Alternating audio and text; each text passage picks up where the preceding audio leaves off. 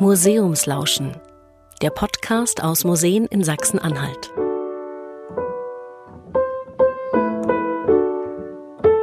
Hallo und herzlich willkommen zu dieser Folge unseres Podcasts. Für die haben wir in Wittenberg Mirko Gutja und Stefan Rhein getroffen. Dr. Stefan Rhein ist der Direktor der Stiftung Luther Gedenkstätten. Mirko Gutja ist Historiker und Archäologe bei der Stiftung. Und beide bereiten gerade eine große Ausstellung in Wittenberg vor. Pest, eine Seuche verändert die Welt. Warum es schon damals während der Pest systemrelevante Berufe gab, zum Beispiel die Totengräber, warum Abstand halten auch hieß, Erkrankte einfach mal einzumauern und was Martin Luther wohl zu Corona-Leugnern gesagt hätte, darüber haben wir geredet. Herr Gutjahr, Sie sind der Kurator der Pestausstellung. Warum beginnt man so eine Ausstellung gerade jetzt in der Corona-Pandemie? Nun, mit der Pest haben wir ja eigentlich einen äh, fernen Spiegel für das, was wir aktuell in der Pandemiesituation haben. Die Pest ist wahrscheinlich die größte Seuche, das größte Seuchenereignis der bekannten Geschichte äh, und kann uns natürlich auch einiges verraten über die Art und Weise, wie man früher mit großen Seuchen umgegangen ist, wie man äh, auch psychologisch auf solche Krankheiten reagiert hat. Und somit kann sie uns natürlich auch ähm, vielleicht auch einige Dinge verraten über, über die Art und Weise, wie wir heute mit der Corona-Pandemie umgehen können. Da steigen wir auch direkt mal ins Thema ein. Sie hatten gesagt, wie man früher damit umgegangen ist. Wie hat man sich denn früher geschützt vor dieser Krankheit? Da gab es natürlich sehr, sehr viele Möglichkeiten, die uns gar nicht so fremd vorkommen und die auch sicher heute genauso funktionieren wie damals. Also quasi die, die Abstandsregelung, die wir heute haben, gab es damals schon die Möglichkeit, einfach vom Pestereignis selbst wegzugehen, also fliehen. Ähm, das ja sogar Martin Luther, äh, dessen Erbe wir ja hier im Haus betreuen, ja auch entsprechend befürwortet hat. Er sagte, ja, darf man vor dem, äh, vor dem Sterben fliehen, hat auch eine entsprechende Schrift 1527 dazu verfasst. Und er sagt, ja, das ist durchaus legitim, denn ähm, es ist zwar vielleicht eine Strafe Gottes, die uns hier ereilt, aber Gott hat uns auch die Mittel gegeben, gegen etwas gegen diese Krankheit zu tun. Und so genau wie man auch gegen den Hunger äh, etwas zu essen äh, nehmen darf, so dürfe man natürlich auch gegen die Krankheit Medikamente und entsprechende Vorkehrungen treffen. Also Flucht und Abstand das eine. Was gab es damals noch an Schutzmaßnahmen, die man vielleicht auch genutzt hat, die man verbreitet hat? Tatsächlich gibt es ja dieses berühmte Bild mit der Pestmaske des Pestarztes, diese schnabelförmige Maske, die man äh, zum Teil aus den Abbildungen kennt, vor allem aber äh, aus den Abbildungen ab dem 17. Jahrhundert. Früher ist die noch gar nicht verbreitet gewesen, diese Abbildung.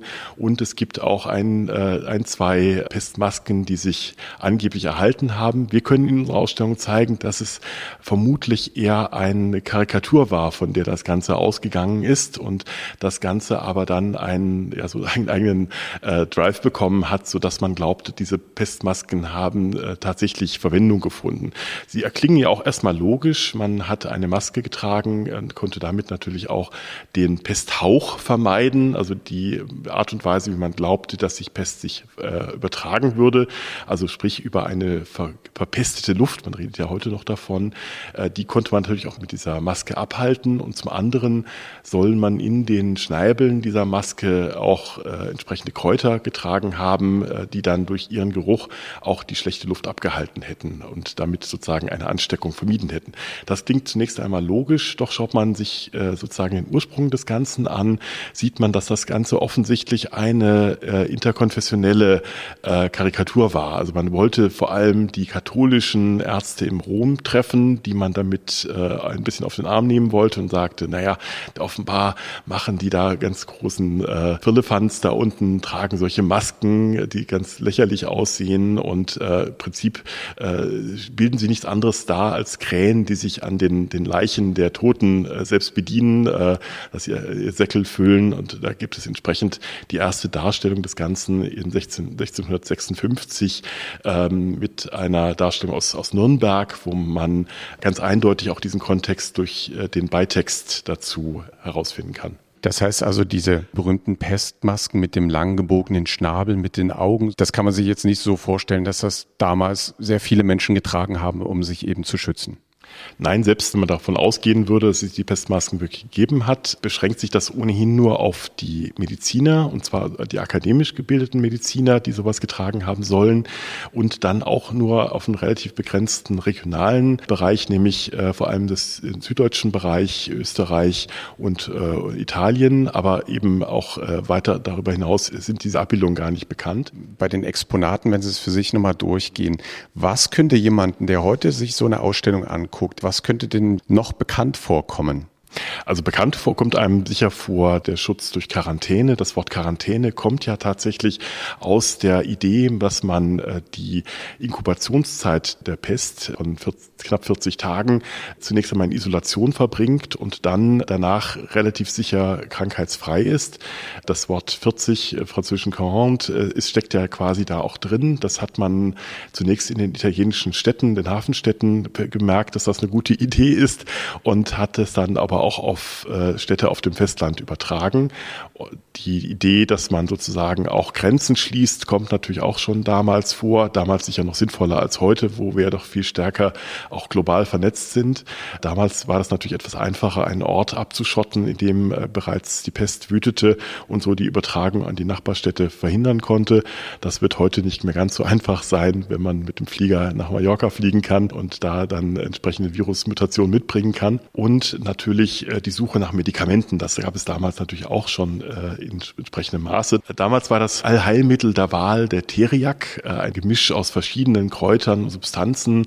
Die Basis bildete ein Schlangengift, weil man glaubte, das wirkte dann quasi gegen jede Art der Vergiftung und man glaubt ja, die Pest sei eine Art Vergiftung des Körpers, die man dann wieder aus dem Körper entfernen muss. Da gibt es aber ganz, ganz viele Rezepte, wo man versucht hat, der Pest Herr zu werden, so wie wir ja auch nach Impfstoffen lange Zeit gesucht haben. Heute haben wir den großen Vorteil, dass die Naturwissenschaften uns da etwas mehr Grundlage bieten, so dass wir wirklich ein Mittel gegen eine Pandemie haben. Zum ersten Mal in dieser Größenordnung äh, überhaupt in der Geschichte der Menschheit. Was hat es denn damals mit den Menschen gemacht, dass es ein Schutzmittel gab, was aber offensichtlich nicht unbedingt geholfen hat. Hm. Naja, man hat sich ja die, die Erklärung äh, meist zurechtgelegt. Äh, wenn es nicht geholfen hat, dann musste es ja offensichtlich doch äh, etwas sein, was war, oben kam. Sprich, äh, war es vielleicht doch eine Strafe Gottes und dann half das Heilmittel auch nichts.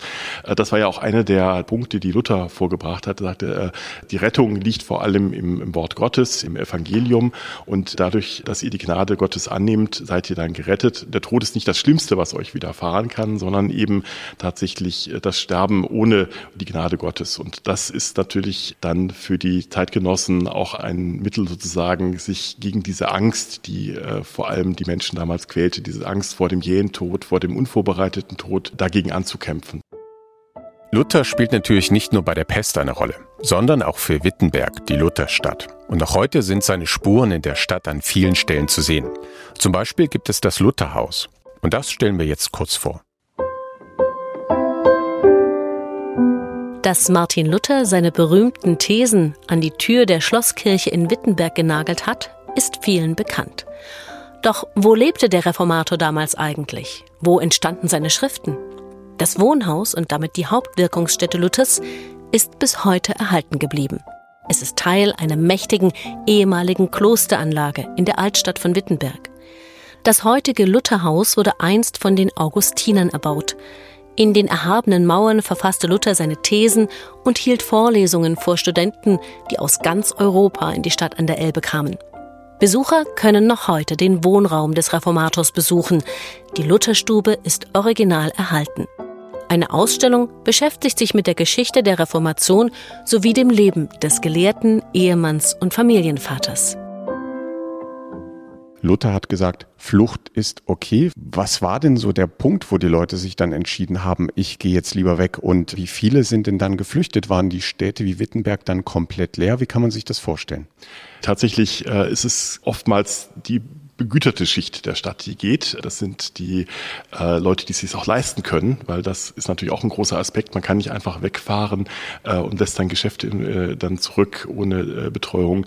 Man kann nicht, wenn man nur Tagelöhner ist, sich leisten, irgendwo hinzugehen, weil man muss ja trotzdem seinen Lebensunterhalt bestreiten. Und daher ist auch der Aspekt, den Luther dann sagt, es ist eine soziale Frage zu fliehen. Denn wer flieht, soll auch darauf bedacht sein, dass denen, die zurückbleiben, trotzdem die Infrastruktur Infrastruktur erhalten bleibt. Also die, die Lehrer sollen zurückbleiben, die Krankenbetreuer sollen zurückbleiben, die Totengräber, aber natürlich auch die, die Priester, die Pfarrer, die äh, das Wort Gottes spenden und die Beerdigungen vornehmen. So dass Luther auch sagte, also sozusagen die, die bleiben, sollen trotzdem äh, weiter die Möglichkeit haben, ihr Leben dort zu fristen. Die Frage, wer sollte denn damals bleiben, die richte ich auch an Herrn Dr. Rhein. Sie haben die Ausstellung auch mit nach Wittenberg geholt. Wer sollte denn damals hier bleiben? Das ist ganz spannend. Es gab auch damals schon die Debatte, was sind denn systemrelevante Berufe? So würden wir das heute sagen. Wichtig war, zum Beispiel auch für einen Mann wie Luther, die Verwaltung muss funktionieren. Auch das haben wir ja verstanden in den letzten Monaten. Es gibt ja auch eine Renaissance des Staates, ja. Der Staat muss funktionieren. Die Kommune muss funktionieren. Das Land muss funktionieren, damit die äh, Bürger geschützt sind. Also das war eine Debatte, die es auch im 16. Jahrhundert gab. Und das wird die Spannende natürlich am 16. Jahrhundert ist, das kann man sich so schwer vorstellen. Wir haben heute ja ein Ende vor Augen, ja. Geimpft werden, das ist die Rettung. Tja, was war die Rettung im 16. Jahrhundert? Was war denn die Rettung im 16. Jahrhundert? Man muss sich vorstellen, in Wittenberg gab es im 16. Jahrhundert zwölfmal die Pest. Die Menschen haben mit der Pest gelebt. Sie sind mit der Pest auch gestorben. Und es ist viel gestorben.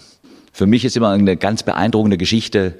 Im Jahr 1566 wird zu einer Beerdigung eingeladen. Der Sohn eines Professors wird beerdigt. Dieser Professor hat schon acht Kinder verloren. Vier Söhne und vier Töchter. Und jetzt wird sein letzter Sohn beerdigt. Also das Schicksal, das, die Tragik, das Leid war damals ungeheuerlich. Aber man hatte natürlich auch gelernt, äh, mit diesem Leid zu leben. Wir kennen es jetzt so, wir bleiben zu Hause, wir halten Abstand. Wie hat man denn damals gelebt? Ja, ähnlich. Also es gab zum Beispiel der Verbot von Ansammlungen. Oder großes Problem war Markt. Äh, die Märkte wurden außerhalb der Stadtmauern dann durchgeführt. Und auch wir haben ja die Diskussion, die Bierbrauer, ja. Es wird ja nicht mehr Bier getrunken. Es gibt ja keine Volksfeste mehr. Genau das Gleiche gab es damals auch. Äh, man hatte zu viel Bier produziert, also wurde es auch vernichtet. Ähnliche Probleme, wie wir im 21. Jahrhundert haben. Wichtig war Distanz. Die wurde aber zum Teil so rigoros umgesetzt, dass wir es uns gar nicht vorstellen können, denn äh, die Häuser von äh, Kranken wurden zum Teil zugemauert. Also dass die äh, nicht mehr aus ihren Türen rauskamen. Ja, dann wurden die Häuser gekennzeichnet mit einem Kreuz, so dass es klar war, hier musst du entfernt bleiben. Oder ganz wichtiges Thema ist auch, was wir auch haben, wie beerdigen wir Tote? Heute wird es limitiert, ja, dürfen nur noch so und so viele an der Beerdigung teilnehmen. Das war damals noch viel schlimmer, ja. Das wurde quasi unter Ausschluss der Öffentlichkeit gemacht. Die ganze Ausstattung des Hauses wurde verbrannt, weil die war ja vielleicht auch ansteckend. Das war ja nicht so richtig klar. Geht es durch die Luft? Geht es durch äh, Berührung? Also deswegen musste auch äh, das verbrannt werden. Auch Kleidung wurde verbrannt. Dann gab es extra Pesthospitäler. Da durften andere gar nicht hinein. Die waren völlig ja kaserniert, die waren abgeschlossen. Es gab extra Totengräber für Pestkranke weil das war natürlich wirklich ein anstrengender Job. Da gab es sogar Zulagen, dass man das macht. Und dann gibt es Schilderungen, wirklich mit solchen Stecken wurden dann die Leichen in die Gräber reingeschoben. Ja, die hat man nicht einfach angefasst und dann reingelegt, sondern die wurden da geschoben. Und dann gibt es schreckliche Geschichten, die fallen da nicht richtig rein, ja, sondern die stehen aufrecht im Grab, ja, dann in Reihe und Glied. Bilder, wenn man sie sich vorstellt, nein, man möchte es sich eigentlich nicht vorstellen, wie es im 16. Jahrhundert auch zugegangen ist. Wir hatten ja vorhin gehört, die Pest kam in mehreren Wellen hier in unsere Region. Wie kann man sich das vorstellen? Was waren das für zeitliche Abstände? Was hat das für die Leute dann bedeutet? Für Wittenberg wissen wir es, dass sie zwölfmal im 16. Jahrhundert kam. Also man muss sich vorstellen, alle acht bis zehn Jahre war hier Pandemie. Man weiß offen gesagt nicht immer, ob es die Pest war. Das ist natürlich ganz schwierig. Wie beschreibt man Krankheit? Wir können es ganz genau mit Symptomen, auch heute gibt es ja noch Pest, wir können es ganz genau identifizieren. Es ist so eine Mischung von, da sind die äh, Pocken gekommen, da ist der englische Schweiß gekommen, da ist die Pest gekommen, aber regelmäßig war hier Krankheit regelmäßig war, auch Tod.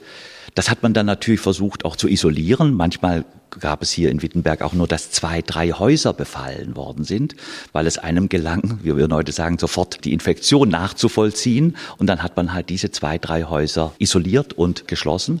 Aber oft hat es die ganze Stadt gepackt und dann waren die natürlich fein dran, die fliehen konnten. Zum Beispiel die Universität. Das ist natürlich immer ganz gefährlich hier in Wittenberg gewesen. Das sind Jahrhunderte von Leuten da, auf engem Raum.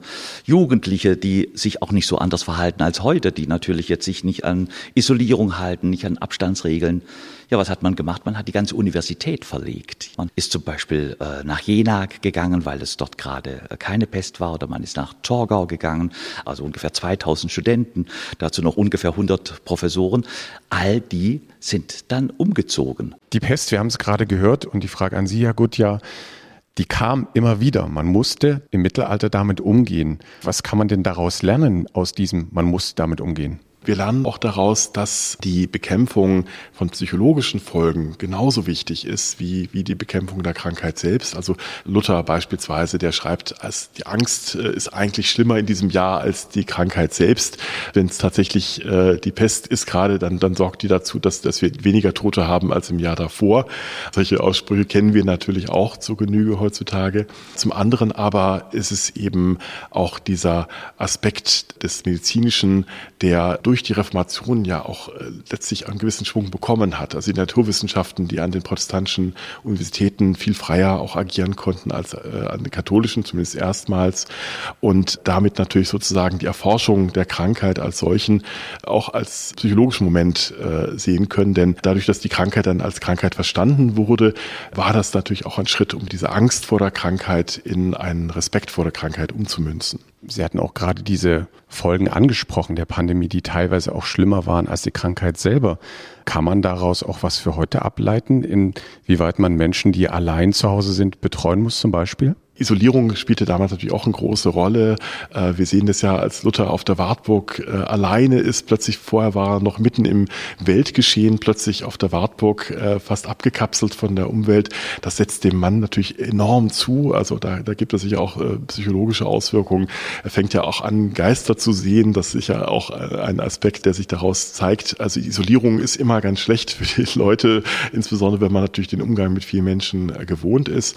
Und selbstverständlich muss man sich dann auch gerade um diese Leute kümmern, die dann plötzlich auf sich selbst geworfen sind. Und auf sich selbst ist der Mensch alleine äh, kaum lebensfähig. Deswegen er braucht immer, immer den Kontakt zu anderen. Umso wichtiger ist ja heutzutage, dass wir zumindest digital dann auch Kontakt zu unseren Mitmenschen halten können.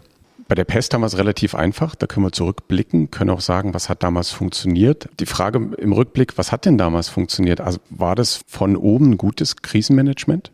Na, was heute ja auch funktioniert, sind natürlich Maßnahmen, die auf Abstand, auf Hygiene setzen. Das war auch damals erfolgreich. Wenn man die Pest auch als eine Bewegung, die Fortschritt in die Gesellschaft gebracht hat, dann ist es auf jeden Fall ein neues hygienisches Denken. Man muss sich vorstellen, hunderte von Pestschriften in der Volkssprache sind erschienen. Das war nicht nur eine gelehrte Diskussion, sondern zum ersten Mal ist Medizin ist Vorsorge, ist Hygiene populär geworden.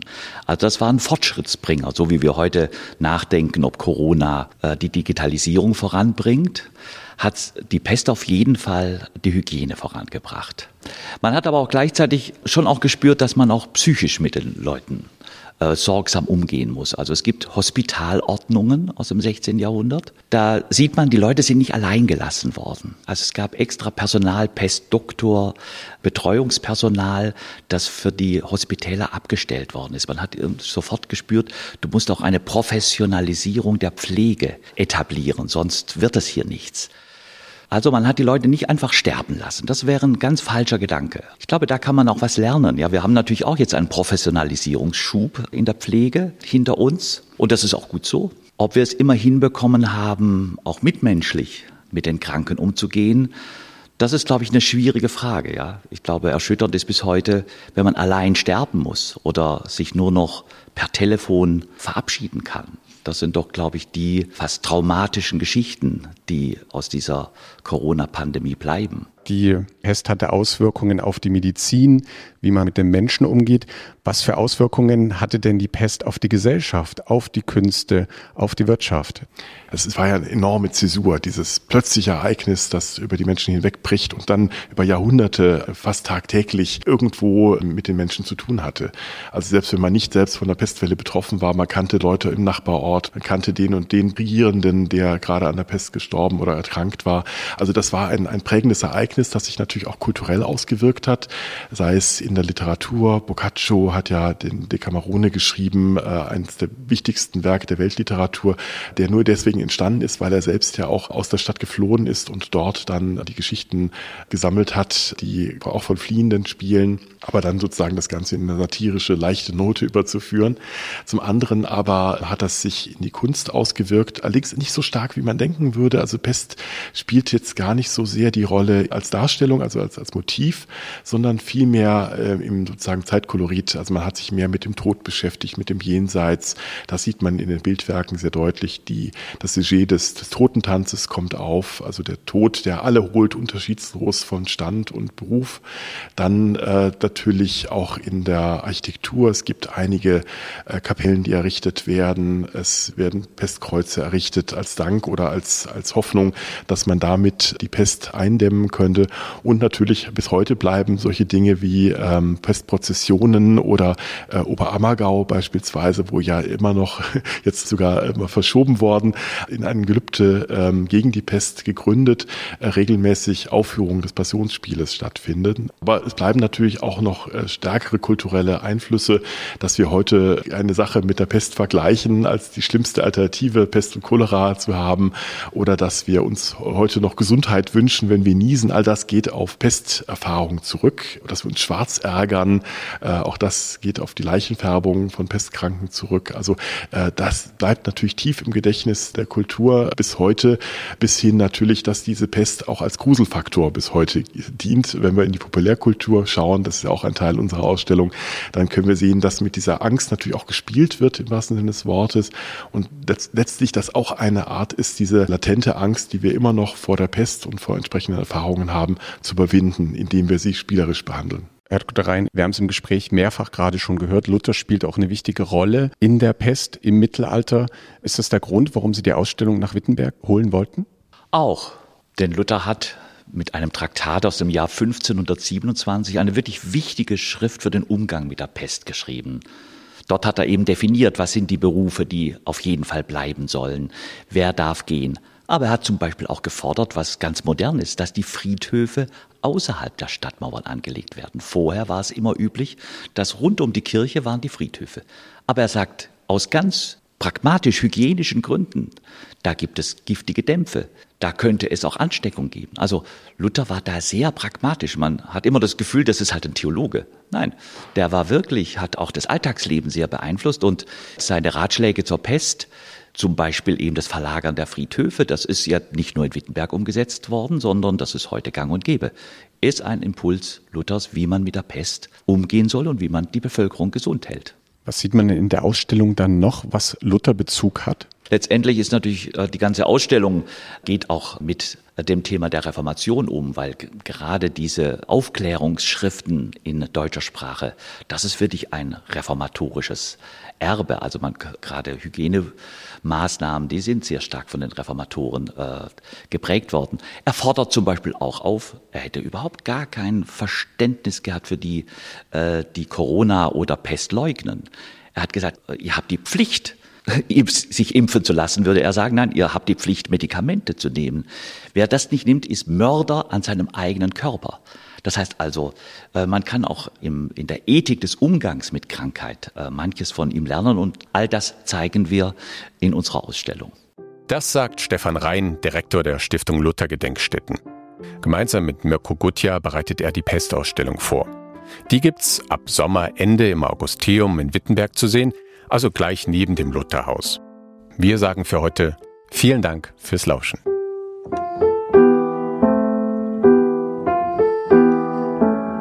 Museumslauschen. Der Podcast aus Museen in Sachsen-Anhalt ist ein Projekt des Museumsverbandes Sachsen-Anhalt in Kooperation mit den beteiligten Museen und Partnern anlässlich des Internationalen Museumstages 2021. Ermöglicht wurde die Umsetzung der Podcast-Reihe über die Förderung des Landes Sachsen-Anhalt.